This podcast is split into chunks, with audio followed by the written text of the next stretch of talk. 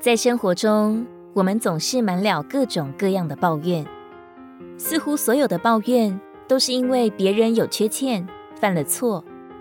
然而，所有的哀怨和记恨，都不是因为别人的刺激，而是我们自己的心出了问题。我们身边固然有很多不尽人意的人和事，但是埋怨除了让自己更痛苦以外，又能改变什么呢？并且越抱怨，就越说明我们里面的枯干与荒凉，就越显出了我们与神之间出了问题。我们心中的苦水需要十字架的医治。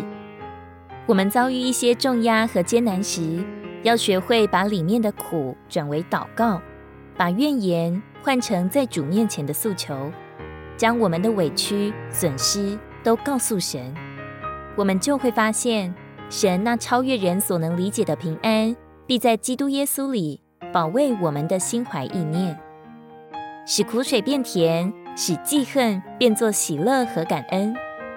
这就是把主这定死复活者作为医治的树，放在我们苦的处境和心境里。